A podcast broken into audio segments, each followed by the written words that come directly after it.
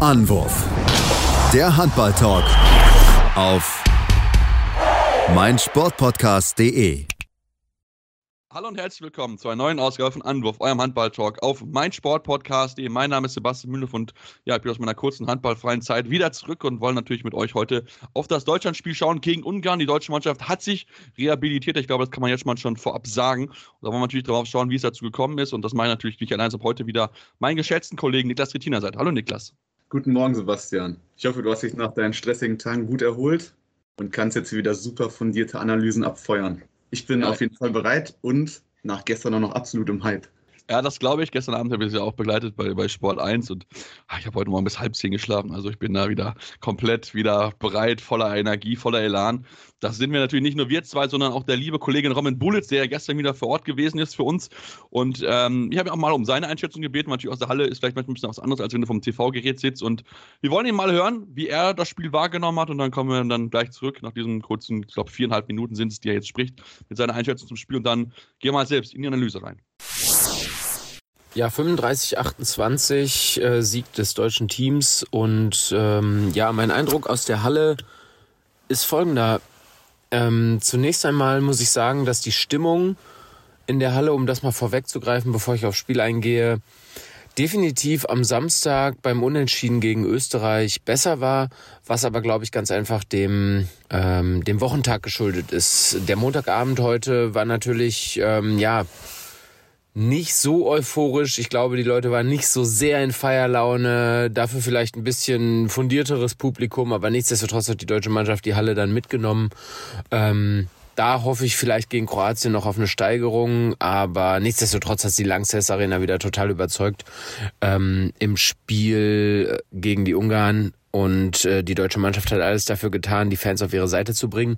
Wobei man auch sagen muss, der Beginn war von beiden Mannschaften ja nicht nervös, aber man hat beiden Mannschaften sehr doll, also sehr deutlich angemerkt, dass sie genau wissen, worum es geht. Also dass eine Niederlage bedeutet, dass man eigentlich aus diesem Rennen, aus diesem Endfight, aus diesem Endkampf um das Halbfinale raus ist. Und so haben beide Mannschaften zu Beginn auch agiert. Es waren ja hin und her, die Partie war schnell. Deutschland hat eine sehr gute Abwehr gestellt und gerade in der ersten Halbzeit die Ungarn schon vor große Herausforderungen gestellt. Aber die Ungarn haben Lösungen gefunden und zwar über halb links und halb rechts und gefühlt, nicht nur gefühlt, sondern jeder Wurf ein Tor war so die Devise, war so die Devise der Ungarn in der ersten Halbzeit. Die Statistiken sprechen für sich. Eine Parade der Deutsch, des deutschen Torhütergespanns von David Speth ja, Andy Wolf ist äh, rausgegangen. Man hat ihm ja sichtlich angemerkt, dass er frustriert und unzufrieden mit sich war. Er hat sich selber, sage ich mal, rausgenommen. David Speth die Chance gegeben. Es war unglücklich von den deutschen Torhütern, muss man sagen. Also sie waren häufig dran, der Ball ging trotzdem noch durch. Obwohl die Würfe teilweise aus 10, 11 Metern kamen aus dem Rückraum. Nichtsdestotrotz hat der deutsche Angriff, ja, sage ich mal, das Ganze weiter offen gestaltet, diese ja schwache Torwartleistung in der ersten in der ersten Halbzeit und damit die Euphorie steigen lassen und ja mit der Führung in die Pause gegangen, Selbstbewusstsein getankt und dann einfach wahnsinnig stark aus der Halbzeit gekommen. Man hat richtig gesehen, wie sie sich sehr gepusht haben mit jeder Aktion mehr und mehr. Es war total schön zu sehen, wie so ein Ruck durch diese Mannschaft gegangen ist. Selbstvertrauen immer größer wurde, immer größer wurde. Und man hat auch wirklich gemerkt, dass im Angriff bei den Würfen die Überzeugung mehr da war als im Spiel gegen Österreich. Ich glaube, es wurde einfach nochmal eine Schippe draufgelegt, was auch einfach die Wurfgeschwindigkeit, die Wurfpower anging, sage ich mal. Da wollte man den Torwart mit ins Tor werfen. Und das hat man gemerkt, sage ich mal. Und so wurde das Spiel dann relativ gut gestaltet. Stark war das Spiel in Unterzahl. Deutschland hat, glaube ich, die Unterzahlsituation extrem gut gemeistert. Hat dann noch schneller verrückt, noch bessere Abwehr gespielt und so auch gerade das Publikum natürlich für sich gewonnen. Und in der zweiten Halbzeit, sage ich mal, ab der 45. Minute wurde es eine große Party. Äh, da hat die Langsess Arena dann richtig abgefeiert und ähm, es hat wahnsinnig viel Spaß gemacht, sich das anzuschauen. Ja, und jetzt ist natürlich alles äh, bereitet für ein großes äh, Endspiel um den, Einz um den Halbfinaleinzug am Mittwoch gegen Ungarn, äh, am Mittwoch gegen Kroatien. Und da freuen wir uns natürlich alle riesig drauf. Ja, Niklas, ähm, Robben hat schon einiges angekündigt, wo wir natürlich jetzt ein bisschen im Detail reingehen wollen und wir machen es auch so wie beim letzten Mal, dass wir uns mal mit der ersten Halbzeit beschäftigen und ähm, lasst uns mal ja, mit den positiven Dingen anfangen. 18 Tore in der ersten Halbzeit, schon fast so viele wie im ganzen Österreich-Spiel. Ähm, also ich muss sagen, die deutsche Offensive hat wirklich von Beginn an sehr, sehr gut funktioniert. Ja, es wird ja jetzt in den letzten Tagen auch ausgiebig und viel kritisiert viel auch zu Recht nach den Leistungen jetzt gerade gegen Island und gegen Österreich, die offensiv katastrophal waren. Deswegen war ich jetzt vor Ungarn auch lange ein bisschen skeptisch im Vorfeld. Aber am Ende hat sich das relativ schnell in ein tiefes Beeindrucktsein entwickelt, weil das Gesicht, was die deutsche Mannschaft gestern gezeigt hat, war von Beginn an ein ganz, ganz anderes als die letzten Tage. Man hat vorerst bis zur letzten Minute diese Leidenschaft, diese Konzentration gesehen, die herausragend war. Ich habe auch gar keine Spuren von Angst wahrgenommen, die man jetzt hätte vermuten können. Die Ausgangssituation war kritisch. Bei einer Niederlage wäre es vorbei gewesen. Das hat mich auch sehr beeindruckt. Und insgesamt habe ich erstmal wenig auszusetzen. Wie hast du das wahrgenommen? Also mir ging es auch so. Also das war auf einmal schneller Handball, schnelle Kombination. Der Ball ist super gelaufen im Rückraum. Also es hat wirklich eindrucksvoll funktioniert. Juri Knorr hat sich gar nicht so viele Abschlüsse genommen in der ersten Halbzeit hat seine Schützen immer gut in Position gebracht. Ich meine, selbst Christoph Steiner, den ich ja viel kritisiert habe, ne, ihr kennt es, in den vergangenen Ausgaben war ehrlich gesagt aber offensiv ein Problem, aber er hatte mich gegen Österreich schon überrascht mit dem Ausgleichstor und jetzt wieder offensiv sehr sauber gewesen, hat ja auch auf rechts außen gespielt, weil ja Timo Kastening krank gefehlt hat mit einem grippalen Infekt. Ähm, sieht wohl so aus, dass er wieder zurückkommen könnte gegen, im, im letzten entscheidenden Spiel gegen Kroatien. Aber ähm, ich muss wirklich sagen, ich war, ich war schwer beeindruckt. Also das war wirklich schnell, es war kreativ, es war genau das, was so in den ersten, in den vergangenen zwei Spielen komplett alles gefehlt hat. War alles da und diese Mannschaft hat wirklich so ein, so Drive entwickelt, wo du von Anfang an das Gefühl hast, okay, hey, die haben heute mächtig was zu beweisen und ich war wirklich schwer, schwer beeindruckt davon, was die deutsche Mannschaft kann. Und es hat wirklich jetzt mal alles funktioniert. Alle Spieler haben ihre Leistung abgerufen und genau, ich glaube, das ist das, was man sich auch erhofft hat nach diesem Spiel äh, nach, gegen Österreich, dass man diesen, diesen nächsten Schritt macht. Und ich meine, wenn man von Anfang an uns mal anschauen, also klar, natürlich, die Ungarn haben ein bisschen zu Anfang auch schon bessere Mannschaft, leicht bessere Mannschaft, haben gut mitgehalten, konnten immer aus dem Rückraum ihre Tore erzielen. Ne? Das haben wir auch schon gemerkt, haben uns ein bisschen schwer getan. Aber so ab der 15. Minute wurde es dann schon ein bisschen schwieriger aus dem Rückraum, hätte ich jetzt mal so gesagt. Ähm, klar, die Tore haben wir trotzdem noch irgendwie erzielen können, aber ähm, ich fand auch die Abwehr war, obwohl 17 Gegentore waren, letztlich eigentlich hat sie gut gestanden. Ja, ich glaube, gerade die Kreisläufe hatten die Deutschen ja. zum Anfang extrem gut im Griff, was jetzt auch so nicht zu erwarten war, wegen der Körperlichkeit der Ungarn. Gerade bei Banhindi, ich habe nur, hab nur ein einziges Tor geworfen. Genau. Das ist schon richtig, richtig gut. Ein einziges. Ansonsten hatten die Ungarn ja die ganze Zeit nur Rückraumwürfe. Da muss man ihnen lassen, die waren brutal gut. Ob das jetzt Anschins waren, Bodo oder Lekai. Da waren schon ein paar schöne Fackeln dabei. Torhüter hatten auch ja, in den ersten 15, 20 Minuten gar keine Rolle gespielt. Beide nicht. Bei Deutschland und bei Ungarn nicht. Zwei Paraden hatten sie, glaube ich, zusammengefasst nach 20 Minuten. Das ist natürlich extrem wenig. Andreas Wolf ging dann auch recht frustriert raus und hat ihn jedenfalls angesehen, dass er mit seiner eigenen Performance nicht so glücklich war. Finde ich, da sieht man aber auch so ein bisschen seine viel beschriebene Wandlung, dass er sich das ja. selbst eingesteht, sich dann mal selbst diese Pause nimmt, spät ranlässt. Hat jetzt leider auch nicht viel mehr gehalten, außer diesen einen Ball wo er dann auch direkt wieder das ganze Publikum mitreißt. Super. Ganz die Spätmanier. In richtiger Spätmanier. Ist aber immer schön zu sehen. Er kommt dann ja. rein, hat diese Parade, reißt die Arme hoch, schreit wie ein Bekloppter und alle springen auf den Ring auf. Es war eine schöne Aktion. Ja, das war sie ja. auf jeden Fall.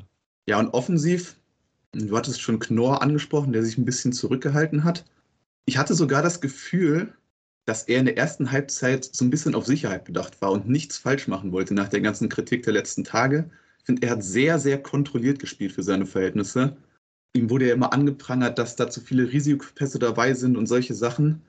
Da habe ich jetzt gar nichts von gesehen. Vielmehr würde ich sagen, Und wahrscheinlich nicht nur ich, das war ja recht offensichtlich, dass der deutsche Angriff komplett von der halblinken Position getragen wurde.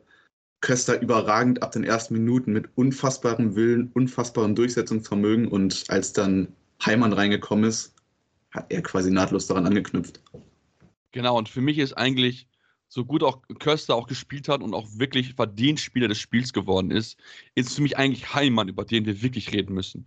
Weil wir haben ja immer darüber gesprochen, wie gut er defensiv ist, was er eine wichtige Rolle einnehmen kann, was er auch gut gemacht hat über das Turnier, finde ich. Hat er wirklich sehr, sehr gut gemacht. Aber so dieser letzte Kick-Offensiv hat so ein bisschen bei ihm gefehlt. Klar, natürlich ist er noch nicht in der hundertprozentigen Topform, lange Verletzungen gehabt, mehrere ja auch und ist noch nicht so ganz reingekommen. Aber ich finde, in diesem Spiel hat er das wirklich sehr, sehr gut gemacht. Vier von vier, hat auch den einen oder anderen schön, also ich kann mich erinnern, dass da anspielt an Kohlbacher an Kreis. Ich glaube, in der ersten Halbzeit war das.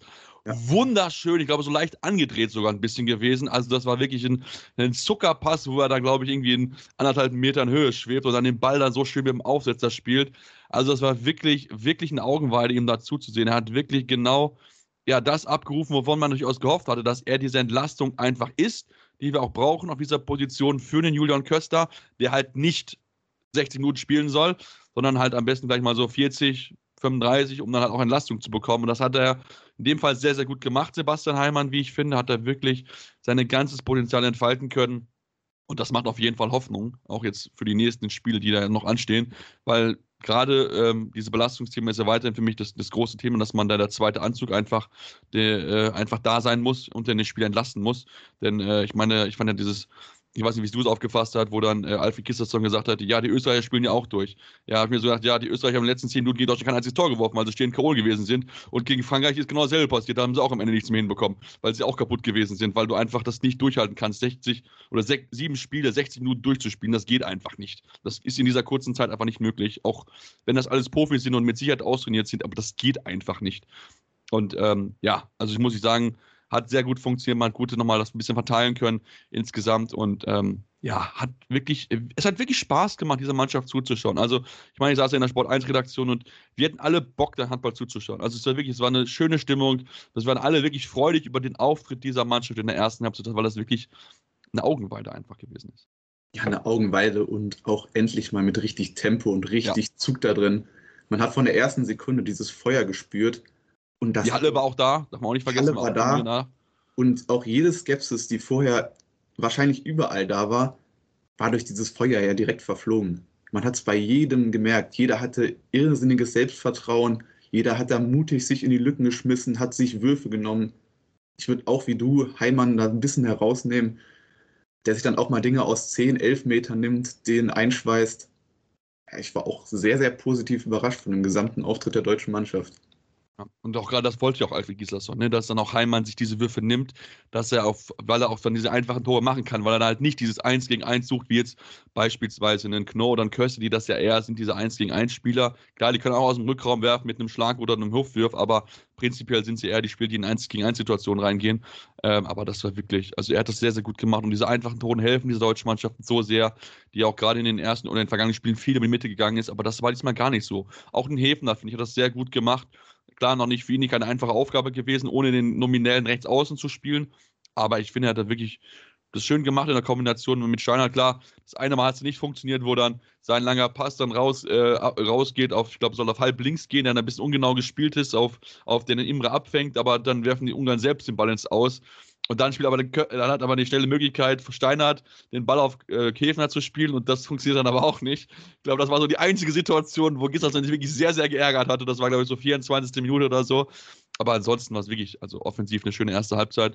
Und denke, wir machen jetzt mal eine Pause, um auf die zweite Hälfte zu sprechen, denn dann müssen wir auch über den Mann sprechen, der für das deutsche Team sehr, sehr wichtig bis dato gewesen ist und dann auch in der zweiten Halbzeit dann dazu beigetragen hat, dass man diesen Sieg abgeholt hat. Aber dazu gleich mehr hier bei Anruf eurem Handball-Talk auf meinsportpodcast.de. In rund 40 Folgen habt ihr mich jetzt schon sagen hören, I want to tell you about the Beatles. Ich habe euch die Geschichten zu ihren Alben und ihren Songs erzählt, euch ihre wichtigsten Wegbegleiter und Vertraute vorgestellt und natürlich die Orte, die für die Bandgeschichte eine wichtige Rolle spielten. Habt ihr die drei bisherigen Staffeln schon durchgehört? Nein? Na, worauf wartet ihr dann noch? Rein in den Podcatcher eurer Wahl und einfach mal losgehört. Und folgt gerne auch unserem Instagram-Kanal iwtty-Beatles Podcast. Ja, jetzt sind wir zurück und wollen natürlich weiter auf das deutsche Spiel schauen und vielleicht noch eine Sequenz nehmen zum Ende der ersten Halbzeit. Erinnern uns, Deutschland hat, glaube ich, einen Ball gewonnen oder einen Fehlwurf. Ich weiß nicht genau, wie es gewesen ist. 10, 15 Sekunden Verschluss, glaube ich.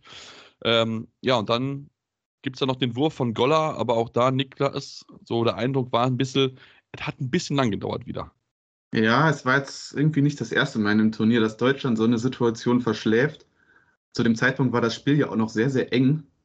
Hätte ja alles passieren können. Und wir hatten es ja auch schon im Österreich-Spiel beim letzten Angriff, dass man den Sieg quasi noch hätte holen können. Dann aber Knorr war es, meine ich, den Ball hinten ganz, ganz gemütlich rausträgt, von den 16 Sekunden, die man noch hat, erstmal 10 verstreichen lässt und dann am Ende totale Hektik entsteht. Und das habe ich jetzt wieder erkannt. Deutschland hatte wieder 10 Sekunden vor der Pausenserie diesmal den Ball und spät zeigt erstmal an, Ruhe, Ruhe, Ruhe. Ich verstehe das nicht. Warum, also was ist der Hintergedanke von diesen Aktionen? Warum nimmt man sich erstmal die Hälfte der Zeit weg. Verstehe ich auch nicht. Ja, ich weiß gar nicht, wer denn, hat, hat dann Goller den Wurf genommen gehabt? Ich glaube, ja, ja, ne? aber auch wieder so ein Notwurf. So ein, ja, ja, so ein Notwurf äh, irgendwie von also ziemlich ja. weit links, glaube ich, meine ich. Ja. Der dann für Torwart Geschenk ist. Wenn man noch irgendwelche Verbesserungsansätze sucht, dann wäre da der Blick zur Uhr vielleicht einer. Ja, das wäre vielleicht noch, noch ein Thema. Also da muss dann vielleicht auch die Bank dann auch, auch darauf hinweisen, Leute, schnell, schnell, schnell. Weil natürlich so ein Tor kann natürlich wichtig sein. Ne? Wir wüssten ja nicht, wie die zweite Halbzeit losgeht. Das kann ja nach einer Pause dann immer noch mal Wechsel reinkommen. Zumal ich es auch gesehen hatte bei dem Ungarn-Island-Spiel, wo dann die Ungarn auch im ersten Halbzeit sich enorm schwer getan haben, aber in der zweiten Halbzeit komplett das Isländer Tempo rausgenommen hat und dann die Partie gewonnen hat. Aber ich dürfen wir sagen, es war nicht so, dass Ungarn da die deutsche Angriffe in den Griff bekommen hat, überhaupt gar nicht. Vielmehr wurde die deutsche Defensive noch besser und vor allen Dingen, ganz, ganz wichtig, Andy Wolf kam ins Spiel. Wir hatten es gesagt, null Paraden gehabt. Eine einzige deutsche Parade in der ersten Halbzeit. Am Ende hatte Wolf dann noch neun Paraden. Die erste hat er in der 39 gehabt. Und dann hat er noch trotzdem eine Quote von 31 Prozent gehabt. Also die deutsche Abwehr in der zweiten Hälfte war wirklich bombenfest und halt Wolf war drin. Und dann hat es dann am Ende dazu gereicht, dass man dann diesen klare 35 zu 28 sich geholt hat. Genau, man hat richtig gesehen in der zweiten Hälfte, dass die Ungarn dann noch mehr für jede gute Abschlussposition ackern ja. mussten da ging, da ging vom flüssigen Spiel her nicht mehr viel. Und das hat dann natürlich auch Andy Wolf brutal in die Karten gespielt. Dieses Zusammenspiel zwischen Mittelblock und ihm hat dann direkt dazu geführt, dass er viel besser drin war und sich die Ungarn dann zunehmend im Laufe der Zeit die, die Zähne an der deutschen Bereitschaft ausgebissen haben. Ja, auf jeden Fall. Und ich finde, du hast auch wirklich gemerkt, dass die deutsche Mannschaft für jeden Ball gekämpft hat. Ich weiß gar nicht, ob es in der ersten oder zweiten Halbzeit war, aber wo Darmke hochspringt gegen zwei Ungarn, und ich glaube, es waren noch beide, glaube ich, Rückraumspieler oder, oder glaube ich, ein Kaiser war ein Rückraumspieler, der sich trotzdem diesen Ball sichert. Und ich denke, das hat diese, diese Gier einfach gezeigt, diese deutsche Mannschaft einfach aus hatte, sich um jeden Ball zu fighten, um jeden Ball zu kämpfen. Und das hatten wir, glaube ich, auch eine Situation, wo ich weiß gar nicht, wer den Ball verworfen hat. Ich glaube, irgendwie von rechts war der Ball verworfen und dann findet aber, bekommt Darmke den Abpraller und wirft ihn dann ins fast leere Gehäuse, weil Toten auf dem Boden saß. Also, das ist auch wirklich, das hat einfach gezeigt, dass, dass da einfach irgendwie so ein Ruck durch die Mannschaft gegangen ist, wie ich finde. Und den Ruck verkörpert Darmke auch ziemlich gut. Er hat ja in den ersten Spielen kaum eine Rolle gespielt, war vor dem Turnier auch leicht angeschlagen. Darf man nicht vergessen, Aber jetzt genau. in den letzten beiden Spielen hat er eine extrem geile Mentalität reingebracht und das Team immer wieder angepusht. Auch gute Wurfquoten gehabt, muss man auch lassen. Und für mich so ein bisschen der heimliche Gewinner jetzt neben Kohlbacher und Steinert sogar, den du auch eben schon mal erwähnt hattest. Die dann beide vier Treffer machen. Steinert sogar vier von vier ohne jeden Fehlwurf. Ja, ich wollte es gerade sagen, der hat getroffen. Das war unglaublich. Ich, ich komme aus dem Stein, äh, aus dem Staunen nicht raus bei Steinert. Ja, und äh, aus jeder Lage sogar, ne? Ein ja. 7 Meter war dabei, von außen, Rückraumwurf. Ja, aber der 7 Meter war aber knapp. Da, da hat er den Fuß des Keepers getroffen und ging dann über Innenpfosten rein. Aber es war egal, der Tor ist Tor. ich glaube, ich glaub, der, der, Kommentator beim ZDF hat so, sogar gesagt, er hat ihn sicher verwandelt. Ja, ganz das sicher war er nicht. Ich dann mal so stehen lassen. ich hatte mich auch ein bisschen gewundert über den Kommentar, aber. Ja, ich auch. Weiß, lassen wir es zum Steinert ich, genau, wir lassen es bei Steinert, wir loben ihn. Das ist, da auch wirklich verdient. Also ich bin ja auch jemand, wenn ich, wenn ich kritisiere, ist das nie, nie persönlich gemeint, aber wenn er dann auch gut spielt, bin ich auch sofort der Erste, der sagt, hey, Hut ab vor der Leistung. Das muss man einfach sagen. Hat Steinert wirklich sehr, sehr gut gemacht. Äh, defensiv ja sowieso immer und jetzt offensiv auch mal. Und das war auch gerade mit der Situation, dass halt Serbe erst am späten Nachmittag angereist ist und so natürlich ja kein richtiges Training mit der Mannschaft hatte. Nur ich glaube, er kam dann während der letzten oder während der Abschlusssitzung dann, glaube ich, in die Mannschaft rein und dann ist es natürlich schwer von ihm zu erwarten, okay, dass du jetzt, oh, spiel mal 60 Minuten rechts aus, mach mal. Ähm, das war natürlich dann ein bisschen zu viel ver äh, verlangt von ihm. Aber ich finde, äh, Stein hat das wirklich Also man ist, man ist nicht so aufgefallen, dass dort nicht Kasteling stand. Klar, vielleicht nicht so viele Würfe von außen insgesamt gegeben, aber ähm, ich finde, man hat es trotzdem halt sehr, sehr gut gemacht und das ist etwas, was man auf jeden Fall äh, dort loben erwähnen sollte. Aber ich finde, wenn wir dann auf Darmke zu sprechen kommen, weil ich finde, der Name Darmke oder Niklas ist spannend, ja. Ähm, ich wollte einfach ganz kurz zu Zerbe sagen. Ich fand das irgendwie ein bisschen lustig, als ich dann gehört hatte, dass er es nicht pünktlich zum Warmmachen geschafft hat und im Nachhinein auch erklärte, dass der den Anruf erst 20 vor 5 bekommen hat. Das, das klang für mich irgendwie so ein bisschen wie Kreisliga-Feeling, oder? Da, da, fällt einer aus, du musst noch mal schnell einen nachnominieren, der setzt sich dann ins Auto, düst über die Autobahn. Das ist und, ich, und, ich sag, und ich sag mal so: Lemgo Köln, das, das sind mit dem Auto. 200? Ja, und sag mal so, du bist, glaube ich, Lem von Lemgo auf der A2, hätte ich jetzt so gesagt, brauchst du mindestens eine halbe Stunde und dann bist du in Bielefeld auf der Autobahn. Und von ja. Bielefeld nach Köln ich sag mal so, ich glaube, er hat sich nicht an irgendwelche Geschwindigkeitsbegrenzungen gehalten. Ich glaube, das hat er definitiv nicht. Weil wenn er um 20.05 den Anruf bekommen hat, dann kann der nie und nimmer, wenn er sich an alles halten wird, um halb neun in Köln sein beim Anruf. Das ist nicht möglich. Das ist wirklich, da muss er wirklich richtig, richtig Gas gegeben haben. Ja, vor allem mit Berufsverkehr dann noch. Das ist ja, auf der ja das darfst du nicht vergessen. Durch, durchs Ruhrgebiet durch wahrscheinlich sogar ja. noch. Ja. Oder wobei, nee. Na, er nee, meinte wahrscheinlich bei Gummersbach dann eher, ne? Oder Wuppertal, ah, glaube ich. Nee, nee, der muss durchs Ruhrgebiet. Aber ist trotzdem nicht kürzer. Er meinte, dass er seine gepackte Tasche schon die ganze Zeit bei den Eltern stehen hat lassen. Aber trotzdem. Irgendwie ja, trotzdem, das ist, das ist eine brutale Zeit auf jeden Fall. Ja, definitiv. Also da, da, also wie gesagt, ich glaube, da hat er ordentlich, ordentlich aufs Gas getreten. Also, falls irgendwelche Zuhörer oder äh, Zuschauer gesehen haben, wie links neben ihm ganz Auto schnell vorbeigefahren ist, vielleicht war es Serb in der Zeit, wir wissen es nicht. ähm, aber ja, auf jeden Fall. Und ich würde gerne mit Darmke sprechen, weil du hast einfach recht. Ich finde, und das sagen ja auch alle, die, die ihn auch persönlich kennen, dass er so jemand ist, der enorm Teamspirit reinbringt. Das ist ein, Mannschaft, ein Typ, der stellt sich in den Dienst der Mannschaft. So, und das merkst du, glaube ich, einfach nochmal mehr, dass er vielleicht auch genau dieses diese Mentalität, die er lebt, einfach diese Mannschaft jetzt nochmal gebraucht hat, zu pushen, dafür zu sorgen, dass man als Team so ein bisschen so eine Wagenburg-Mentalität aufbaut, so ein bisschen so, da reden wir gleich noch ein bisschen drüber, dass es von außen ein bisschen von sich abhält und sagt, Leute, wir fokussieren uns jetzt nur auf uns und man hat es gesehen, es hat wirklich sehr, sehr gut funktioniert mit ihm auf, als Leader auf diese Linksaußenposition. Auch schon gegen Österreich, fand ich, hat das sehr, sehr gut gemacht. Ja, für Lukas Merz natürlich jetzt ein bisschen bitter. Der hatte ja gegen Österreich wirklich einen rabenschwarzen Tag mit zwei von fünf. Für seine Verhältnisse völlig ungewöhnlich, dass er da so eine schlechte Quote abliefert. Und Damke hat die Gunst der Stunde einfach genutzt. Der pusht ja nicht nur die Mannschaft als emotionaler Leader und nicht nur die Mannschaft, sondern auch das Publikum, wie ich eben schon ja. mal meinte, sondern ist ja auch brutal bissig in der Abwehr, ist immer aufmerksam, fischt sich da Bälle raus. Es ist einfach schön anzusehen und man merkt, dass er fürs Team ein ganz, ganz wichtiger Mann ist. Definitiv. Ja, und ich meine, wir haben 17 Ballverluste forciert von den Ungarn. Das ist schon eine ordentliche Anzahl. Das ist eine sehr, sehr, sehr ordentliche Anzahl. Ja, spricht auf jeden Fall für, für die gute deutsche Abwehrarbeit. Wie gesagt, und da kann man wirklich viele, viele hervorheben, die wirklich gut gespielt haben. Klar, sollte man natürlich nicht unerwähnt lassen, dass natürlich auch dann einige ein bisschen hinten dran geblieben sind. Ne, Nils Lichtern hat keine Sekunde gespielt, Justus Fischer hat keine Sekunde gespielt, der von dir angesprochene Mertens hat auch nicht, nicht gespielt und Philipp Weber hat nur ein bisschen mehr als anderthalb Minuten gespielt. Renas Uschins, der ja dann reingekommen war für Martin Hanne, hat auch keine einzige Sekunde gespielt. Das sollten wir auch auf jeden Fall auch nicht unerwähnt lassen, weil ich finde, das gehört halt auch noch mit dabei, auch wenn wir jetzt die Diskussion nicht mal aufmachen wollen, aber man soll zumindest erwähnt haben, dass auch da die Jungs dann auch keine Spielzeit auch nicht hinten rausbekommen haben. Ja, du hattest ja eben schon mal erwähnt, dass ähm, Österreich ja ein bisschen nach dem gleichen Prinzip gefahren ist, selten gewechselt hat und dann am Ende des Spiels oftmals eingebrochen ist. Man hat das gleiche Phänomen ja auch immer wieder bei den Niederländern gesehen, die sehr, sehr stark starten und dann hinten raus komplett wegbrechen. Da muss man dann ein bisschen hoffen, dass wenn es jetzt hoffentlich noch drei Spiele gibt, dass sich sowas nicht auch bei der deutschen Mannschaft einschleicht. Mhm. Ja, also man hätte ja vielleicht nochmal am Ende vielleicht nochmal ein bisschen, bisschen durchwechseln können. Ich meine, das war noch relativ klar. Ich glaube, dann ja. fünf Minuten Verschluss oder sowas. Mein Gott, dann gibt den Jungs noch ein bisschen Spielzeit. Ähm, aber gut, im Endeffekt ist es, ist es Makulatur. Man hat am Ende klar gewonnen, 35 zu 28. Aber Niklas, ich möchte jetzt überleiten zu einem Thema, wo natürlich auch wir mit dabei sind, wo wir als Medienschaffende auch kritisiert werden. Und ich würde das Ganze mal einleiten, ohne jetzt irgendwas zu werten vorab, mit dem Interview, was Robin mit Philipp Weber geführt hat. Wir haben ihn kurz erwähnt, Robin Weber nicht gespielt. Hört einfach mal selbst, wie Philipp Weber auf eine kritische Frage reagiert.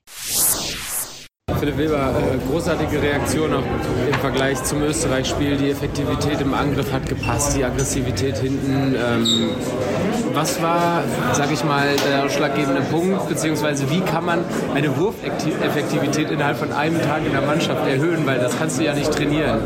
Nee, das kann man auch nicht. Ähm ich glaube, das äh, Österreich-Spiel, ähm, das war einfach wirklich ein Ausrutscher. Ähm, an dem Tag lief bei keinem von uns irgendwas. Ähm, jeder Wurf, der irgendwie gefühlt aufs Tor äh, ging, äh, der, der, war schwer. Und da hatten wir einmal keinen, keinen guten Abschlussquote. Und heute haben wir halt unser Gesicht gezeigt, wie es halt im ganzen Turnier auch war. Und ja, deswegen haben wir das Ding heute auch also souverän auch über die Runde gebracht. Sehr schön. Ähm, wie zufrieden bist du mit deiner Rolle? Du bist. Da brauchen wir gar nicht weiterreden. Es geht nicht um mich, es geht nicht um irgendwen anders, es geht um Deutschland. Und wir sind eine Mannschaft und darum geht's. Und mehr will ich dazu gar nicht sagen, weil ähm, mich nervt das, dass hier jeder Spieler irgendwie auseinandergenommen wird oder kritisiert wird von der Presse. Äh, darum geht's nicht. Wir sind eine Einheit, wir sind ein Team und da, egal ob da jemand schlecht spielt oder nicht, ist komplett Wurst. Wir gewinnen zusammen und wir verlieren zusammen. Dann bitte weiter gewinnen. Bitteschön. Danke. Ja, Niklas, was soll man sagen? Die bösen, bösen Medien. Also ich, also ich bin da, ich bin da überrascht, wie, wie, wie diese Frage Weber so zum Explodieren gebracht hat, weil ich finde, das ist eine legitime Frage. Die habe ich mir auch schon die ganze Zeit übergestellt bei dem Turnier, was seine Rolle ist. Ähm, aber dass er dann so aus der Haut fährt. Also ich glaube, Robin ist da, war auch, glaube ich, kurz überrascht, wie da mit ihm umgegangen worden ist. Ja, ich weiß nicht, mir kommt es auch irgendwie ein bisschen suspekt vor. Es ist ja aber auch dieses alte Thema, dass die Interviews alle mittlerweile sehr, sehr ähnlich ist und keiner mehr seine richtige Meinung sagt. Deswegen ist es auch gut. Also ich finde es auch super, dass er das sagt. Ja, es, ich würde sagen, er muss es sagen. Klar. Aber mir kann keiner erzählen, dass sich Weber tief in sich drin nicht Gedanken über seine eigene Rolle im Team macht. Klar, ich kaufe ihm völlig ab, wenn er sagt, er freut sich fürs Team. Aber wenn er nicht selbst sagt und nicht selbst den Anspruch hat, dass er mehr spielen will, dann ist er kein Leistungssportler für mich. Äh, Punkt aus Ende. Da, ja, ich, ich kann es auch nicht so recht verstehen. Das war jetzt auch nicht mal eine kritische Frage. Nee, es war einfach nur, wie gesagt, das ist eine legitime Frage.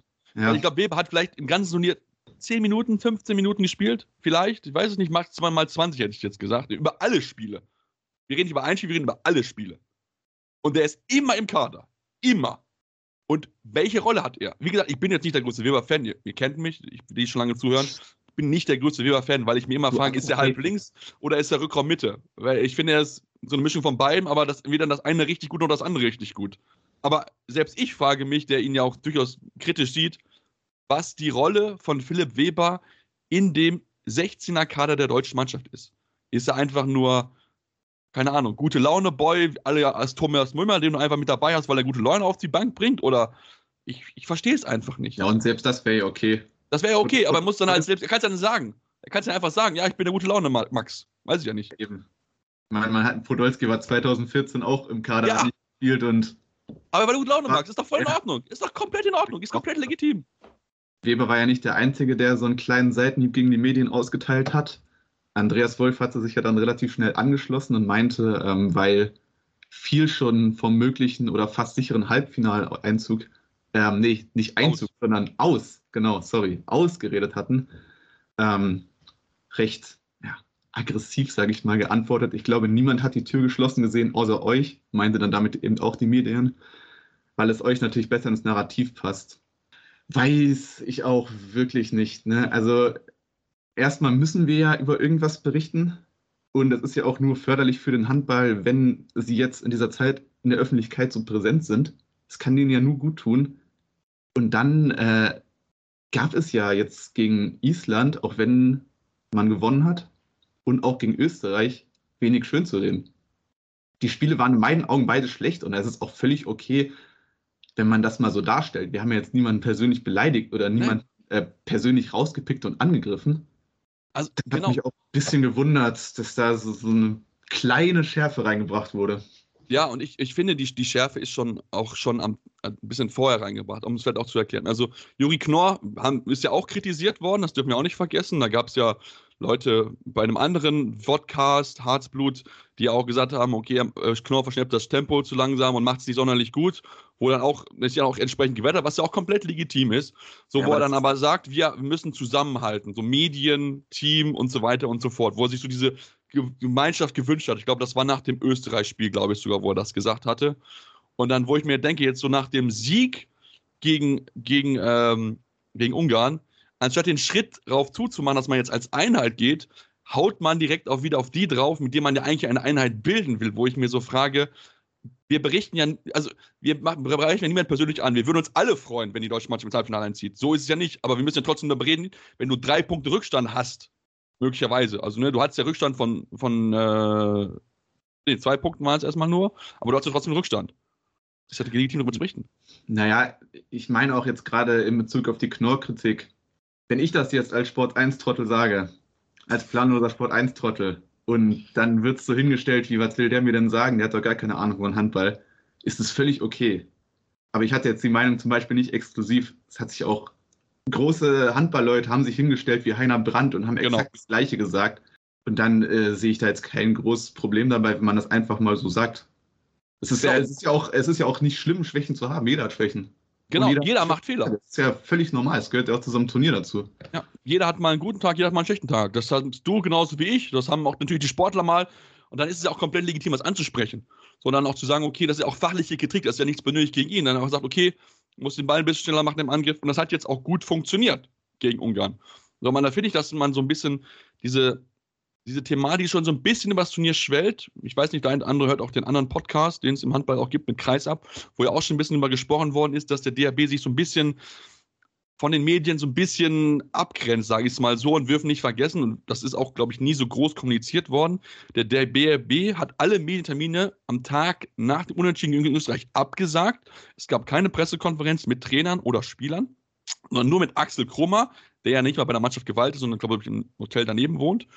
Und auch das Medientraining, wo man dann 15 Minuten vorher mit Fotos und Videos machen kann, das man dann nutzen kann für mögliche Beiträge, wurde auch abgesagt. Und dann hatte ich so ein bisschen so den Eindruck, ein Eindruck, vielleicht kann man, mich, kann mich auch gerne korrigieren, das hat Axel Kummer gesagt, dass es nicht so ist, aber dass man sich so ein bisschen so eine so abgrenzen will von den Medien, dass man sich so ein bisschen abschotten will, wo ich mir so, da wo ich dann aber denke, das ist eigentlich ja das Falsche, weil gerade diese Nähe zu den Handballern ist das, was wir so schön finden, dass es Typen gibt, die auch ihre Meinung sagen. Und das ist auch komplett legitim. Wenn sie uns kritisieren wollen, können sie das ja auch. Ist ja auch komplett in Ordnung. Wir beschäftigen uns alle natürlich mit. Aber sich abschotten zu wollen, finde ich halt den falschen Weg, weil dann schaffst du etwas, was der DFB hat und ich glaube, darüber nicht glücklich ist, dann hast du nämlich eine Distanz zwischen Fans und Mannschaft. Und ich glaube, das will der DHB nicht unbedingt hier erreichen. Ich verstehe deine Sichtweise erstmal komplett versuche mich aber gleichzeitig auch immer in die Spieler vielleicht zu versetzen. Wenn du jeden zweiten Tag spielst, gerade im eigenen Land, auch oft die gleichen Fragen gestellt bekommst, wir kennen es ja beide, wenn die dann nach, der, nach so einem Spiel durch die Mixturne geschickt werden. Du musst überall anhalten, du sagst zehnmal dasselbe. Kann ich es schon nachvollziehen, wenn man dann an einem freien Tag vielleicht auch einfach mal Ruhe haben will, gerade nach so einem beschissenen Spiel wie gegen Österreich. Ähm, muss man vielleicht einfach gucken, wie man da so einen gesunden Mittelweg findet. Wenn das jetzt einmal vorgekommen ist, würde ich es jetzt als nicht so problematisch einschätzen. Wenn das jetzt zur Regel ist oder zur Regel wird, ja, vielleicht schon eher muss man mal ein bisschen drauf achten. Ja, und wie gesagt, sie, müssen nicht die Spieler hinschicken. Aber nach so einem Spiel hätte ich zumindest an einer Pressekonferenz den Bundestrainer. So, und ich glaube, Gislason, der macht das auch. Also der würde das auch, glaube ich, machen. Aber so gerne ich auch Axel Krummer mag und der sagt auch wirklich gute Sachen, so ist es nicht. Also er ist wirklich ein guter und fachlicher Analysator, wie ich finde. Also ist auch ehemaliger Co-Trainer, das merkt man ihm einfach an, dass er wirklich Ahnung vom Handball hat. Aber nach so einem Spiel erwarte ich am Tag drauf einfach den Bundestrainer.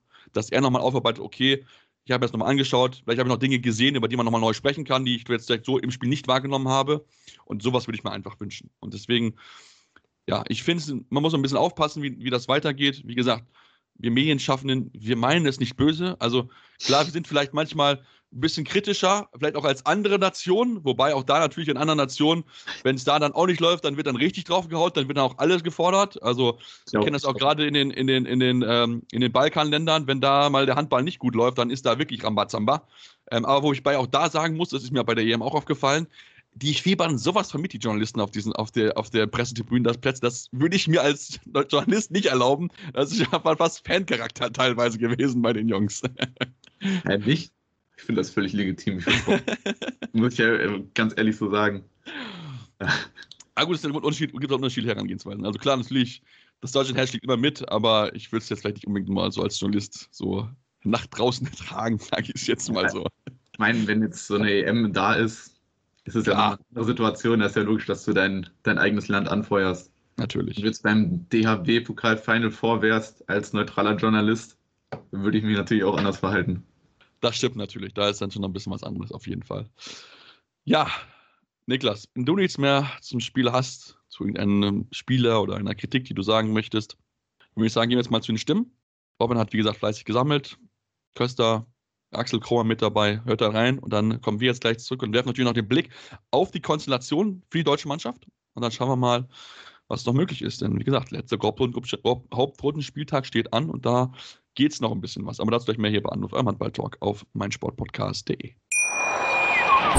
Hey, Malte Asmus von meinsportpodcast.de hier. Ab März geht's weiter mit unseren 100 Fußballlegenden. Staffel 4 bereits. Freut euch auf Zlatan Ibrahimovic, Michel Platini, Cesar Luis Minotti, Paolo Maldini, um nur mal vier zu nennen. Und bis wir mit der vierten Staffel kommen, hört doch einfach noch mal rein in die bisherigen drei Staffeln. Ronaldinho, Sepp Meyer, Gary Lineker, Lothar Matthäus und viele weitere warten da auf euch. 100 Fußballlegenden. Jetzt. Überall, wo es Podcasts gibt. So, und wie angekündigt, wollen wir euch natürlich jetzt die Stimmen liefern, die Robin fleißig gesammelt hat. Und wollen wir mal mit dem Man of the Match anfangen, mit Julian Köster. Aber wie gesagt, Robin hat ein paar Fragen gestellt, dann gibt noch ein paar Fragen von den Kollegen mit dabei, der auf jeden Fall auch dann die Antwort von dem deutschen Halblinken hört. Ja, erstmal Gratulation zum Sieg. Nachrangig Gratulation zu deiner Leistung, Man of the Match. Heute wurdest du, ja, also war es auch ein dankbareres Spiel für dich, sage ich mal, als Rückraumlinker, der mehr ins Spiel gebracht wurde, der mehr ins Laufen gebracht wurde. Du konntest mehr aus der Geschwindigkeit auch kommen, mit mehr Dampf. War es nicht so statisch wie gegen Österreich und das vielleicht auch der Schlüssel zum Sieg? Ja, wir haben uns äh, gestern lange zusammengesetzt, viel miteinander gesprochen, wollten mehr Bewegung reinkriegen. Und ich glaube, das ist uns heute über die gesamten 60 Minuten einfach gelungen. Nichtsdestotrotz muss man sagen, gegen Österreich haben wir die Chance, nutzen diese einfach nicht. Und äh, das haben wir heute deutlich besser gemacht. Wie kann man an einer Abschlussstärke arbeiten? Das kann man ja nicht an einem Tag trainieren und ihr habt die Abschlussstärke alle drin. Also ja, es gibt äh, immer so Tage, wo, wo man einfach nichts trifft. Genauso gibt es Tage, wo unsere Torhüter hinten alles vernageln. Äh, das hat jeder von uns schon mal erlebt. Äh, da darf man den Kopf nicht in den Sand stecken, sondern muss wieder an seine Stärken glauben und äh, das haben wir heute gut hingekriegt. Sieg gegen Ungarn, wieder die Chance aufs Halbfinale, Man of the Match, ist das so ein kleiner Kindheitstraum und das in der Lanxess Arena noch dazu, ist das so ein kleiner Kindheitstraum, ja. der in Erfüllung geht? Ja, ist auf jeden Fall ein Highlight. Äh, Kindheitstraum, nein, weil davon habe ich nicht gewagt zu träumen, ehrlicherweise. aber es ist auf jeden Fall ein Highlight, was ich so schnell nicht vergessen werde. Ja, ich glaube, wir sind einfach generell ein bisschen besser ins Spiel gestartet, hatten relativ schnell so einen gewissen Flow drin und äh, dann kommt man einfach mit ein bisschen mehr Rückenwind und äh, ja, dann gehen die Dinger auch schneller mal rein. Ja, ich finde, wir standen heute sehr, sehr kompakt, äh, haben die zu Würfen gezwungen, die wir so haben wollen und in der zweiten Halbzeit merkt man dann auch, dass Andi die Bälle dann auch noch wegnimmt. Ja, doch, äh, wenn wir die Tore gemacht haben und die Halle so, so ausrastet oder wir hinten wichtige Bälle in der Abwehr holen, dann merkt man das schon, äh, wie laut die äh, Arena hier werden kann. Äh, ja, und hinten raus die letzten Minuten konnte man dann schon ein bisschen genießen. Ändert nichts an der Ausgangssituation. Wir müssen das Spiel äh, gewinnen, äh, wenn wir ins Halbfinale wollen. Und äh, ja, ich gehe davon aus, dass das wieder genauso ein umkämpftes Spiel wird wie bis jetzt alle Spiele hier in Köln. Ja, das war Julian Köster. Wir haben es gehört, war sehr, sehr, sehr laut im, äh, in der Mixzone da in der Kölner Lanxess Arena, im Bauch der, der Arena wollen aber natürlich noch ein bisschen weiter ein paar Stimmen hören und machen jetzt mal weiter mit Axel Krummer, dem deutschen Sportvorstand des DRB. Auch da Robin am Anfang und dann noch ein paar weitere Antworten von ihm zu Fragen von anderen Journalistenkollegen. Großartige Reaktion auf das Unentschieden äh, gegen Österreich, wieder alles in eigener Hand. Wie stolz sind Sie auf die Mannschaft? Ja, ich bin auf das Team mega stolz, war es auch schon vorher, weil ich habe auch die, den Punktverlust gegen Österreich natürlich auch möglichst ähm, objektiv eingeordnet und habe gesehen, äh, dass es ja nicht an irgendwelchen Einstellungsthemen liegen würde, gelegen hat, was mir dann sicherlich ein bisschen Stolz genommen hätte, sondern dass auch mal ein schlechtes Spiel dazwischenkommt, beziehungsweise schlechte Teile eines Spiels dazwischenkommen, wie das fehlende Tempospiel oder wie die Abschlussqualität. Das kann passieren, äh, darf natürlich nicht mehr passieren, weil jetzt ist es einmal geschehen. Und äh, wie die Jungs heute reagiert haben, wie sie vor allem auch ihr Angriffsspiel wieder an den Tag gelegt haben, wie sie es vielleicht vorher nur in Düsseldorf und Berlin gezeigt haben und in Köln noch nicht, ist natürlich für uns ein riesen ja, Katalysator für die kommenden Spiele. Und wir haben jetzt das Viertelfinale vor der Brust gegen Kroatien, die jetzt im Prinzip keine Chance mehr haben aufs Halbfinale und deswegen womöglich nicht ganz so brennen, wie wir es tun, aber wird natürlich nicht zum Überschätzen reichen. Die Abschlussstärke heute im Vergleich zur Abschlussschwäche gegen Österreich äh, haben Sie angesprochen. Wie kann man an sowas arbeiten? Weil das ist ja an sich nur eine Kopfsache, oder? Ja, genau. Also wir haben ja gestern auch nicht trainiert. Das wäre ja auch äh, irgendwie lustig gewesen zu sagen, wir machen jetzt noch ein bisschen Wurftraining oder so, weil die sind nationalspielerweise sehr gut werfen können. Ähm, es ist sicherlich eine Kopfsache wir dürfen auch immer nicht vergessen, wenn wir Deutschen unseren Torhüter feiern, dass der überragend hält, müssen wir auch akzeptieren, dass die Gegner auch Torhüter haben, die mal über sich hinauswachsen. Und nicht jeder Fehlwurf ist eine fehlende Qualität, sondern es gibt auch Paraden, wo man einfach sagen kann, das ist eine grandiose Leistung gewesen. Das ist natürlich bei Österreich jetzt auch ein paar Mal schon gewesen, also nicht nur gegen Deutschland. Und demzufolge natürlich auch müssen wir und alle, ich glaube nicht die Mannschaft, sondern eben auch diejenigen, die danach fragen, auch mal akzeptieren, dass die gegnerischen Mannschaften auch Qualitäten an den Tag legen können, die uns auch mal für gewisse Phasen an die Grenzen bringen. Und deswegen weiß ich, dass unsere Jungs so abschließen können wie heute, weiß aber auch, dass natürlich immer das der Gegenpartner Rolle spielt. Das war sicherlich heute nicht die Totalleistung bei den Ungarn, wie sie vielleicht gegen Österreich, äh, gegen Österreich erlebt haben. Ich glaube, äh, Kohlbacher ist, ist, ein wichtiger Part für uns. Er hat jetzt sicherlich in letzter Zeit äh, hauptsächlich in, in, in Über- und Unterzahl gespielt. Ähm, und, und, jetzt hat er mal ein bisschen mehr Spielzeit bekommen und darauf brennt er ja. Ich meine, es gibt keinen Spieler, der wenig spielt, der sagt, Gott sei Dank spielen die anderen so viel.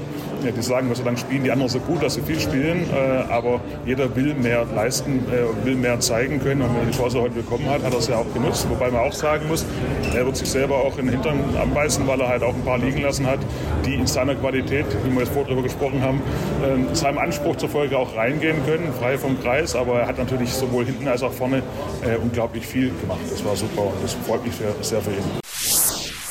Ja, ich, also ich denke in der Tat, wir haben glaub, in der ersten Hälfte haben wir eine Parade von, von David Speth gehabt und, und von Andy Wolf noch gar keine bis dahin.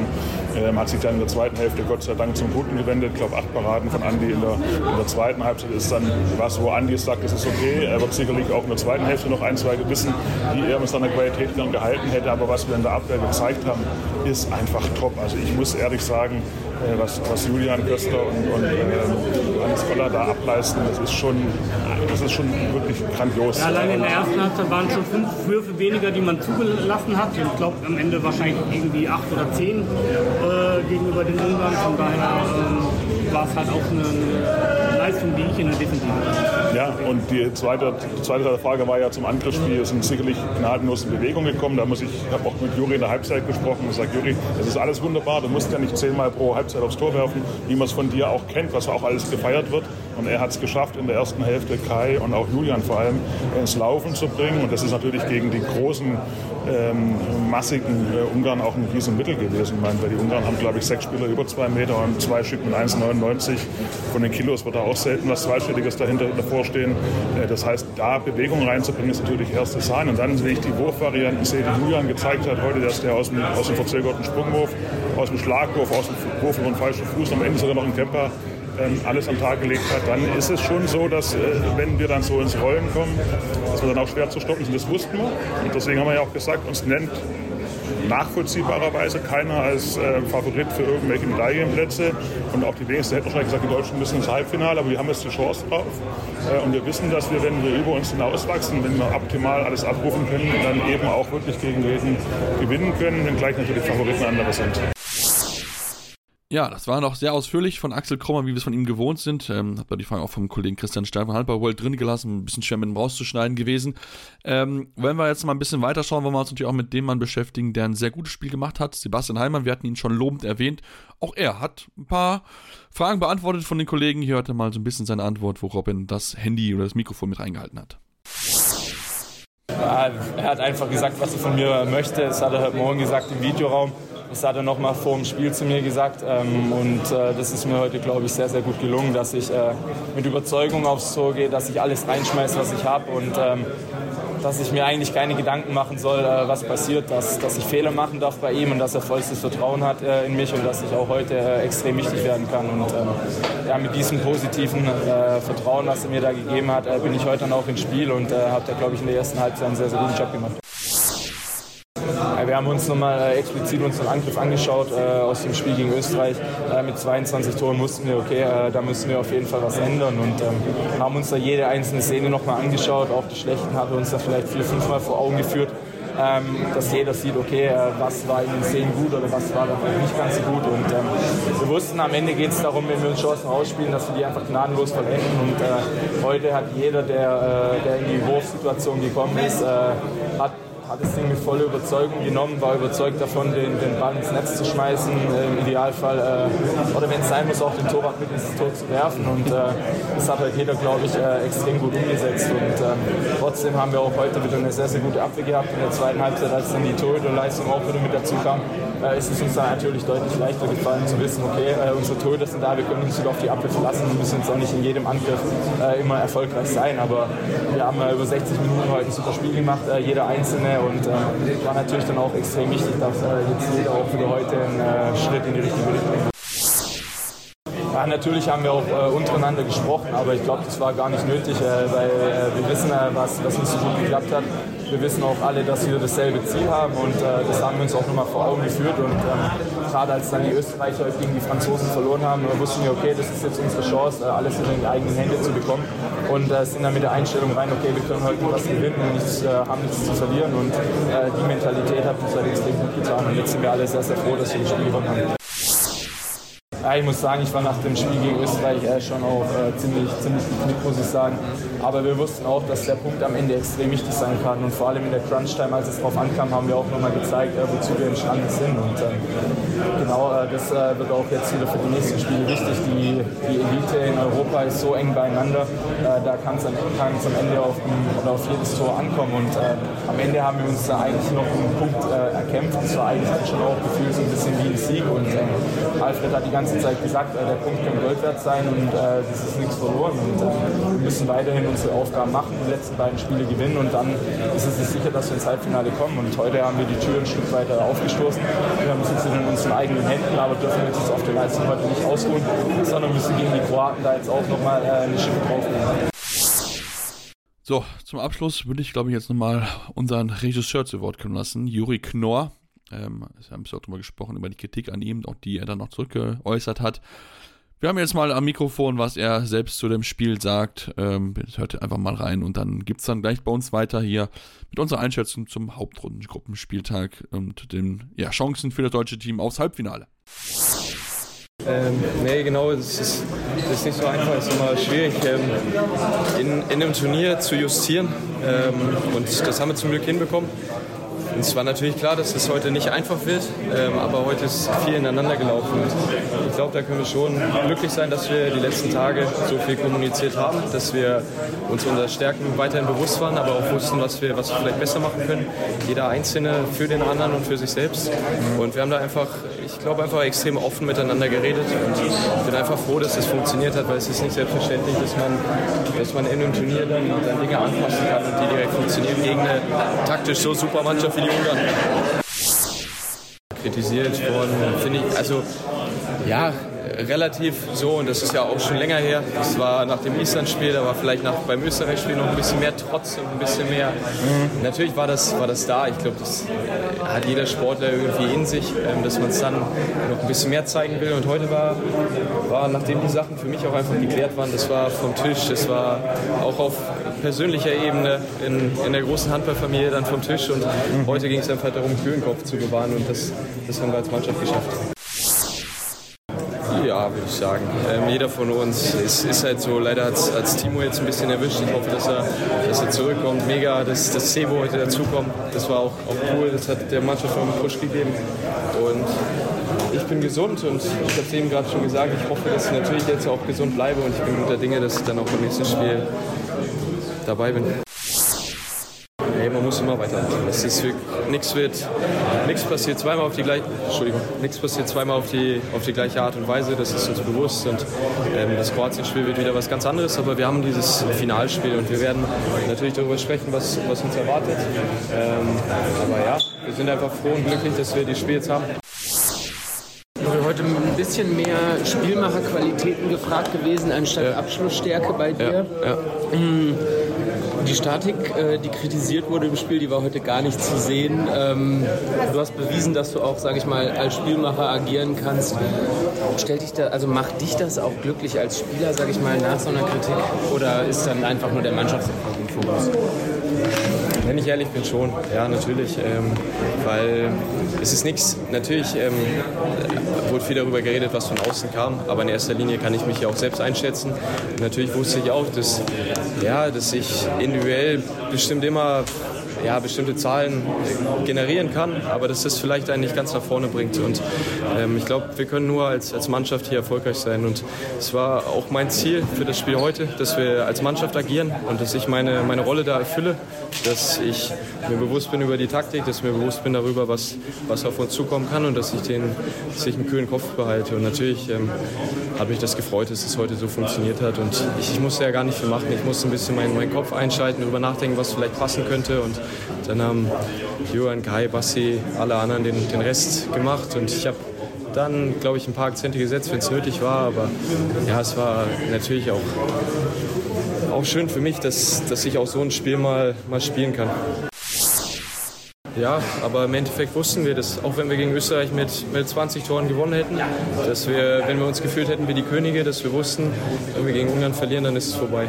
Und dem haben wir uns auch bewusst gemacht und ja, wir wussten, es war nicht vorbei. Wie baut man eine harmonische Beziehung zu seinem Hund auf? Puh, gar nicht so leicht. Und deshalb frage ich nach, wie es anderen Hundeeltern gelingt, beziehungsweise wie die daran arbeiten. Bei Iswas Dog reden wir dann drüber. Alle 14 Tage neu mit mir, Malte Asmus und unserer Expertin für eine harmonische Mensch-Hund-Beziehung, Melanie Lippisch. Iswas Dog mit Malte Asmus. Überall, wo es Podcasts gibt. Ja, wir sind jetzt zurück und schauen natürlich jetzt mit Blick auf den letzten Spieltag noch, ähm, ja, wie die Konzentration ist. Denn wie gesagt, Deutschland jetzt in der Pole Position, fünf Punkte haben wir sind definitiv, also können den zweiten Platz machen. Platz 1 geht nicht mehr, weil die Franzosen entsprechend ihre Duell gewonnen haben. Gestern gegen die Österreicher und damit ähm, ist zumindest aus deutscher Sicht alles möglich. Das Gute ist, man braucht einfach nur einen Sieg gegen Kroatien, Niklas. Und das wäre schon, damit ist man einfach durch. das ist einfach. Ja, ist ganz einfach. Dann kann man, glaube ich, auch erstmal ein dickes Dankeschön nach Frankreich senden, dass die sich da so gestrafft haben. Glaubst du, dass Frankreich jemals so viel Unterstützung bei einem Spiel in Deutschland bekommen hat wie gestern in der Lanxess Arena? Nein. Ich glaube nie wieder. ich glaube auch nicht. Aber irgendwie auch ganz lustig zu sehen. Man hat einerseits gemerkt, dass sich viele für dieses österreichische Handballwunder, was gerade im Gang ist, schon freuen. Aber es war dann schon so, dass, dass Frankreich gewinnen musste und dass dann da die Jubelstürme nach Toren noch mal ein bisschen größer waren. Und klar, ganz wichtig, glaube ich, ich möchte in dem Zusammenhang nochmal unbedingt Sami Belassin loben. Also, wenn der jetzt die nicht Nummer 1 im französischen Tor ist, dann weiß ich auch nicht mehr, was er noch machen muss, damit er ein Nummer 1 Frankreich wird. Also, der hat doch wieder brutal gehalten. 15, 15 Paraden, wieder Quote von über 30 Prozent, ist jetzt in den Top 10 mit den meisten Paraden. Also, dass der im ersten Spiel nicht im Kader gestartet ist, ist für mich einfach das größte Rätsel, was Frankreich bisher in dem Turnier gezeigt hat. Ja, hatten wir ja schon mal drüber geredet. Ich habe es auch gar nicht nachvollziehen können. Spätestens jetzt sollten sie es aber ja. gemerkt haben, dass der da schon in die Kiste muss. Ähm, ja, Frankreich kann jetzt aber das letzte Spiel entspannt angehen gegen Ungarn. Die sind sicher durch, sicher Erster, da kann gar nichts mehr passieren. Wie schätzt du das dahinter ein? Ich denke mal, dass Deutschland Zweiter wird, hoffen und glauben wir beide. Ja, also ich denke, dass, dass die Kroatien schon schlagen werden. Das darf man irgendwie nicht vergessen. Die Kroaten hatten eigentlich eine gute Vorrunde, aber ich finde irgendwie so nach diesem, nach diesem überragenden Sieg gegen Spanien, kommt da nicht mehr viel. Die haben keinen einzigen Punkt bisher in der Hauptrundengruppe geholt. Keinen einzigen. Ist verrückt, oder? Ist so total G verrückt. Dufniak hatte auch genau das gestern angesprochen. Er meinte, wir sind nach Spanien vielleicht ein bisschen zu sehr geflogen. Ja. Jetzt einfach brutal enttäuscht und ich kann das voll nachvollziehen. Aber was sie sich für Fehler erlauben. Hätte mir nach dem ersten Spiel, wo die Spanien so wegputzen mit der vielleicht besten Wurfquote aller Zeiten, 93 Prozent war es, meine ich, ja. alle drei Spiele in der Hauptrunde verlieren, hätte ich dem Vogel gezeigt. für, für mich wahrscheinlich sogar die größte Enttäuschung jetzt von allen Mannschaften, die hier in der Hauptrunde nochmal antreten durften.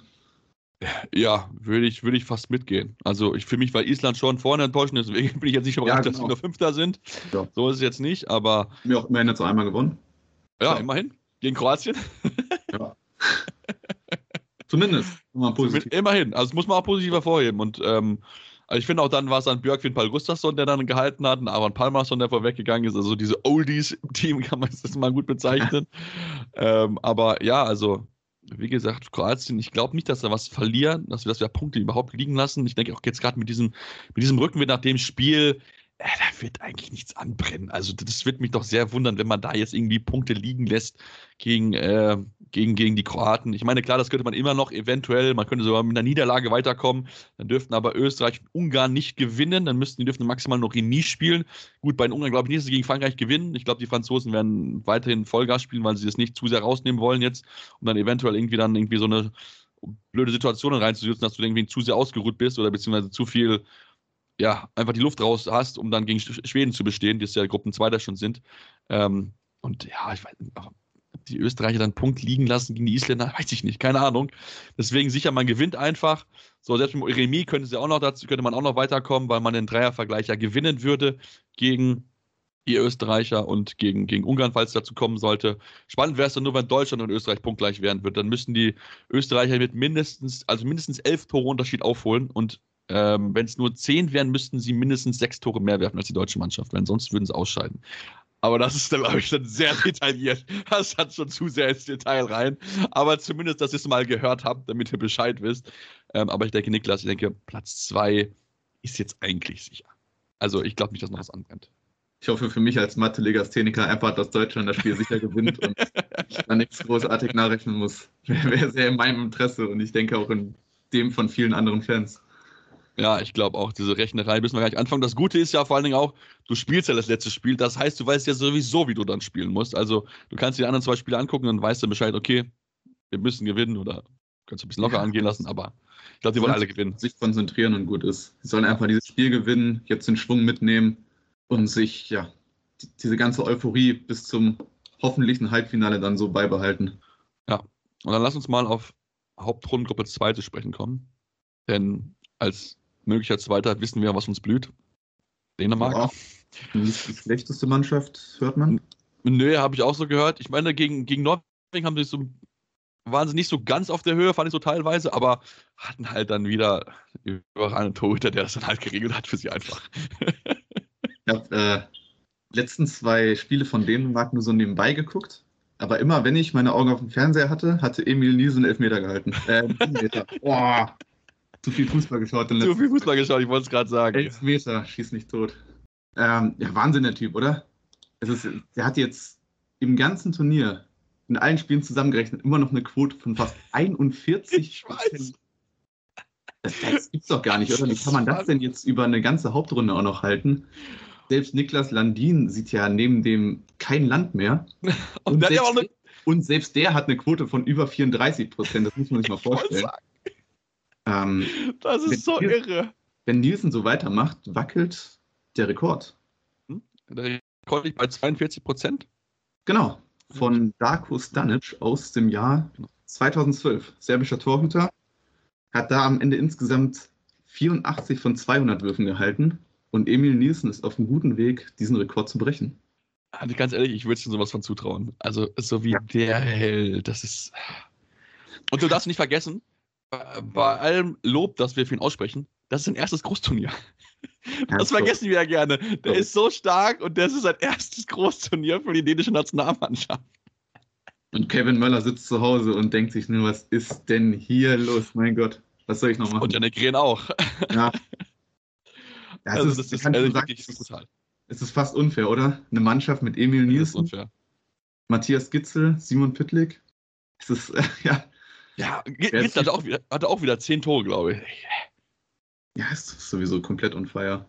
Na Würdest, gut, du der war nur fünf, aber ist brutal, ja. würdest du sagen, Nikolai Jakobsen hat den einfachsten oder den schwersten Job jetzt, den man als Handballtrainer haben kann? Die große, große, große Quizfrage. Ich, also ich finde, dass du schon das ist, ich glaube, wir dürfen das nicht unterschätzen, glaube ich, von der Aufgabe her, weil natürlich klar, du hast viele hochgerätige Spieler, aber auch da ist es ja wichtig, dass du die richtige Mischung findest, dass du natürlich auch dann so ein bisschen auch die Charaktere ja so ein bisschen auch im Griff hast. Denn so nach dem, nach dem zweiten Spiel, am ersten, am zweiten Spiel hatte man schon so ein bisschen so ein, so ein, so ein, so ein Störgeräusch mit dabei, denn wir erinnern uns, Mikkel Hansen war nicht mit dabei, angeblich mit einer leichten Fingerverletzung, wie auch Jakobsen gesagt hat auf der Pressekonferenz. Aber Hansen selbst hat sich fit gefühlt, um zu spielen. So, da musst du schon noch ein bisschen natürlich aufpassen, klar. Wir kennen ja auch Hansen, der ist ja auch schon so ein, ja, nicht immer einfacher Kerl, würde ich jetzt mal sagen, aber ähm, ja, ich meine, es ist, es ist brutal. Ich glaube, jeder hat einfach Bock, in dieser Mannschaft zu spielen. Das merkst du einfach alle an. Die wollen alle unbedingt diesen EM-Titel, weil, wie gesagt, die, die warten seit zwölf Jahren auf diesen EM-Titel, obwohl die so eine überragende Generation haben. Ähm, und das ist, da müssen wir überlegen, damals, da, waren, da war Landin, da waren Lauge Schmidt, Hansen, die waren alle am Anfang ihrer Karriere. Die sind jetzt alle am Herbst ihrer Karriere und haben nur diesen einen einzigen EM-Titel. Aber dafür drei EM-Titel, einmal Olympiasieger, einmal Olympiasilber. Dieser, äh, dieser EM-Titel, den, fehlt den schon noch. Ich bin da sehr, sehr gespannt. Ähm, aber ich glaube eigentlich, ich weiß nicht, wer die starten soll. Ich weiß es wirklich nicht. Ja, aber genau das ist ja eigentlich dann schon der Hoffnungsschimmer, oder? Man hat es ja jedes Jahr gesagt, wer soll diese Mannschaft schlagen? Und dann kam es am Ende doch oft anders, wie man es vorher gedacht hatte, weil eben alles passieren kann im Handball. Ähm, 2018, 2022 war dann im Halbfinale Schluss. 2020? Die sind in der Vorrunde ausgeschieden. Katastrophalen Vorrunde, ja, ne? Ja ja, richtige Blamage in der Vorrunde. Wer weiß, wenn Frankreich jetzt im ähm, Halbfinale lauert, es ist ein Spiel, es kann alles passieren. Wenn die da einen schlechten Tag erwischen, vielleicht auch die Schiedsrichter mal den einen oder anderen Pfiff nicht für sie pfeifen, kann da auch ganz schnell Schluss sein. Man weiß es nie. Ja, ich, ähm, ich weiß gar nicht, ich hatte einen Artikel geschrieben gehabt für Sport 1 und da sagte, ich glaube, ja, Emil Jakobsen hat es nach diesem 29, 28 gesagt, ja, wir hatten heute das Glück auf unserer Seite wegen dieser umstrittenen Schiedsrichterentscheidung. Da habe ich mir so gedacht, so, ja, hoffentlich habt ihr euer Glück schon aufgebraucht, damit ihr dann im Halbfinale bei solchen Entscheidungen dann den kürzeren zieht. Ähm, weil, und das finde ich, das müssen wir vielleicht auch nochmal erwähnen. Also ich finde auch Schiedsrichterentscheidungen oder auch generell das Schiedsrichterniveau in diesem Turnier ist echt teilweise ausbaufähig. Also da waren auch im Deutschlandspiel wieder einige Situationen mit dabei, wo ich mich frage, warum gibt es jetzt die Entscheidung, die es dort gegeben hat? Also beispielsweise, ich erinnere mich an der 19. Minute, Schimmervoll gegen Knorr gibt, obwohl der Spieler nicht steht. Und Knorr trifft dann den Tor, gegnerischen Torhüter im Gesicht, der steht und kriegt auch keine Zeitstrafe dafür. Und ich denke so, warum denn nicht? Normalerweise ist Gesichtstreffer bei allen Spielen bisher mindestens meist zwei Minuten, wenn nicht so rote Karte. Aber Knorr kommt da vorne ich so, yeah. Also, ja. klar, natürlich ist es gut, dass er sieht, dass er keine bekommen hat, aber ich frage mich halt wirklich manchmal, wo die klare Linie bei allen Schiedsrichtern ist. Die fehlt mir so ein bisschen, das ganze Turnier gesehen. Ja, das genau. Ein größeres Thema. Ja, es ist, ist, ein größeres Thema, ist mir aber auch aufgefallen, diese Situation. Es gab kurz vorher oder kurz nachher auch diese eine Szene mit Darmke, als ähm, er von einem ungarischen Spieler in den Kreis geschubst wird und die, die Schiedsrichter auch abpfeifen und Ungarn den Ball geben, wo Darmke dann die Welt nicht verstanden hat und man sich auch im Fernsehen gar nicht mehr erschließen konnte, was da jetzt der Hintergedanke der Schiedsrichter war. Und, oder die, die zwei Minuten Zeitstrafe gegen Knorr, wo er durch den Anwurfkreis gelaufen ist, obwohl er nicht mal getroffen wurde vom Ball. Ja. Ich denke so, warum kriegt er jetzt zwei Minuten? Es ist einfach unnötig, da so eine Entscheidung zu fällen. Also wahrscheinlich sogar regeltechnisch korrekt, ich weiß es nicht. Ich weiß auch, also ich, ich meine sagen. eigentlich, dass es, dass es, wenn du den Anwurf störst, und klar, er läuft das durch, aber der Ball berührt ihn ja nicht. Deswegen wird er nicht gestört in irgendeiner Form. Ja, die haben jetzt auch nicht aufs Tempo gedrückt in der Szene. Nee. Nee. Ja, das ist.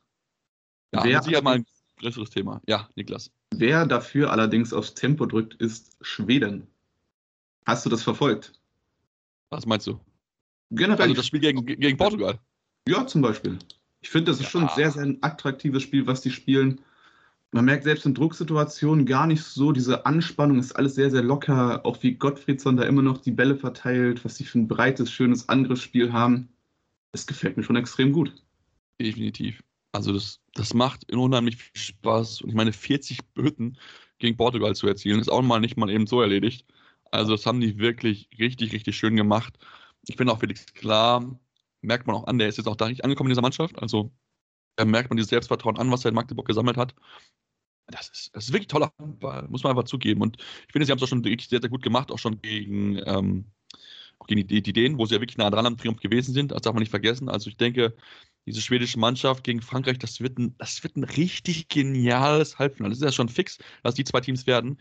da freue ich mich jetzt schon drauf. Es ist zwar erst am Freitag, aber ich freue mich schon auf dieses Duell, weil das, glaube ich, so spannend wird. So eine schnelle Mannschaft gegen die Franzosen, die auch schon Schnelligkeit können, ein bisschen mehr über diese Körperlichkeit reinkommen, so auch so ein bisschen natürlich, ne? Du hast einen Fabregas karabatischen Innenblock stehen. Haha, das sind natürlich quasi der Inbegriff von, von harter Abwehrarbeit, würde ich jetzt mal sagen. Ähm, aber ähm, das wird, glaube ich, spannend zu beobachten, dann dieses Duell. Ja, komplett. Ich glaube, ich habe eben gesagt, dass Frankreich im Halbfinale gegen Dänemark spielt. Das ist natürlich völliger Quatsch. Ich meinte Schweden. ähm, bin aber auch ja, sehr, sehr gespannt, wie das ausgeht. Ich glaube da vielleicht sogar, dass die Schweden bisschen bessere Chancen hatten. Gerade weil sie jetzt auch viele klare Ergebnisse hatten, vielleicht nicht die allerschwersten Gegner in der Vorrunde. Sie konnten viele Kräfte sparen, sich immer gut schonen. Und das kann sich ja dann gerade am Ende eines so langen Turnieres schon sehr, sehr bezahlt machen. Auf jeden Fall, auf jeden Fall. Aber ich möchte auf jeden Fall nochmal, also für mich ein Mann ist für mich, auch wenn wir über viele Spieler reden, die echt ein gutes Turnier haben, aber ich finde, ich möchte nochmal Martin Koste hervorheben. Also was der spielt, das ist so, macht so viel Spaß, ihm zuzuschauen. Klar, sein Bruder ist auch richtig gut, Francisco, aber ich finde, Martin, der, der trifft ja wie der will. Das ist ja unglaublich. Der macht wirklich ein Tor nach dem anderen. Der ist der beste Torschütze dieses Turnier bisher mit 46 Hütten. Eine Wurfeffektivität von 69,7 Prozent. Überragend, wie ich finde. Gut, klar, Gitzel hat mit 84 Prozent, ist halt brutal für einen Rückraumshooter.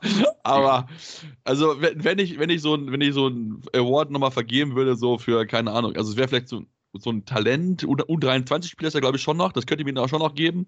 Aber das ist, ey, geiler Typ, geiler Zocker. Macht richtig Bock, ihm mal zuzuschauen. Ich habe mir mal rausgeschrieben, was er die letzten Spiele so gemacht hat. Gegen Schweden acht Treffer, gegen Slowenien elf, gegen Norwegen sieben, gegen Dänemark neun und gegen Tschechien elf. Das ist brutal. Nur im ersten Spiel. Ich weiß gar nicht, was da los war oder ob er nicht dabei war. Da hat er kaum gespielt, glaube ich. Hat er Ja. kaum gespielt gehabt, ja. Aber es ist ja schon Irrsinn, wenn man jetzt überlegt, der hätte da auch noch mitgespielt im ersten Spiel. Wo der jetzt stehen würde. Die, wo diese Trefferbilanz jetzt stehen würde bei dem. Das ist schon absolut irre. Ja. Ja, gucken wir natürlich, ne, sie können auch Dritter werden. Spielplatz 5 ist ja noch möglich. Haben wir das Spiel gegen die Niederlande noch. Ähm, aber da müssen sie, brauchen sie auf jeden Fall ein bisschen Unterstützung, glaube ich, wenn ich das richtig in Erinnerung habe. Weil, obwohl wir das direkte Duell haben wir gewonnen gegen, die, gegen Slowenien. Deswegen Sieg wäre auf jeden Fall wichtig gegen die Niederländer. Schauen wir mal, ob es funktioniert. Wo ja auch Nils Verstein mit 15 Hütten mal eben richtig on fire gewesen ist. Auch, auch nicht verkehrt der Auftritt, das stimmt. Auch sehr, Ja, muss man wirklich sagen, also er hat sich wirklich gewandelt. Also le- letzte Saison war er noch richtige Ballschmeißer in Lemgo, aber dieses Jahr, ey, der hat sowas von einer Wurfgenauigkeit zugelegt, das ist brutal. Ja, absolut. Niederländern würde ich es auch gönnen, nochmal einen Sieg in der Hauptrunde zu holen. Ja. Muss man auch mal sehen, was die Portugiesen dann machen, ob die mit dem Druck umgehen können oder ob das für die überhaupt noch jetzt so ein Anreiz ist, dieses Spiel um Platz 5. Ich hatte sowieso immer das Gefühl, dass Portugal in Spielen oft sehr gut mithält, aber ihnen am Ende schon so ein bisschen fehlt. Es ist, ist auch gefühlt nicht nur so ein Eindruck von der Nationalmannschaft, sondern auch einen, den ich oft im Vereinshandball habe, wenn Porto mal in der Champions League spielt oder so. Es, es ist immer so nah dran. Es ist immer so sehr, sehr nah dran, aber dann fehlt dieses gewisse Quäntchen. Ja, aber die haben ja doch, wann haben sie es vorletztes, warte mal, letztes Jahr, genau, also 2023. Da, haben, da hat doch, lass mich glaube ich, Sporting oder Benfica, nee, Sporting, müsste- nee, Benfica müsste gewesen. Benfica Lissabon ist doch äh, Champ- äh, Europapol- Europapokalsieger geworden. ERF-Pokalsieger, meine ich. Äh, ERF European League, meine ich.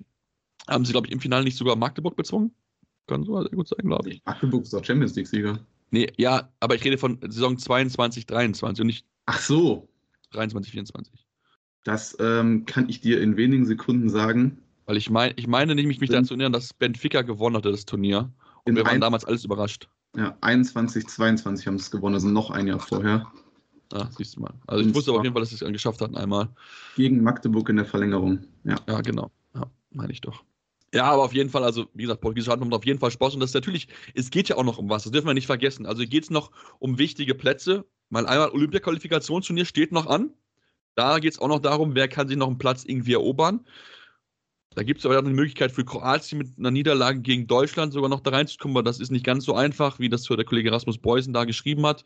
Ja, da gibt es mit hier nochmal vielleicht nochmal genaueres Erklärstück, habe ich zumindest schon mal mitbekommen von den Kollegen von Hardball World.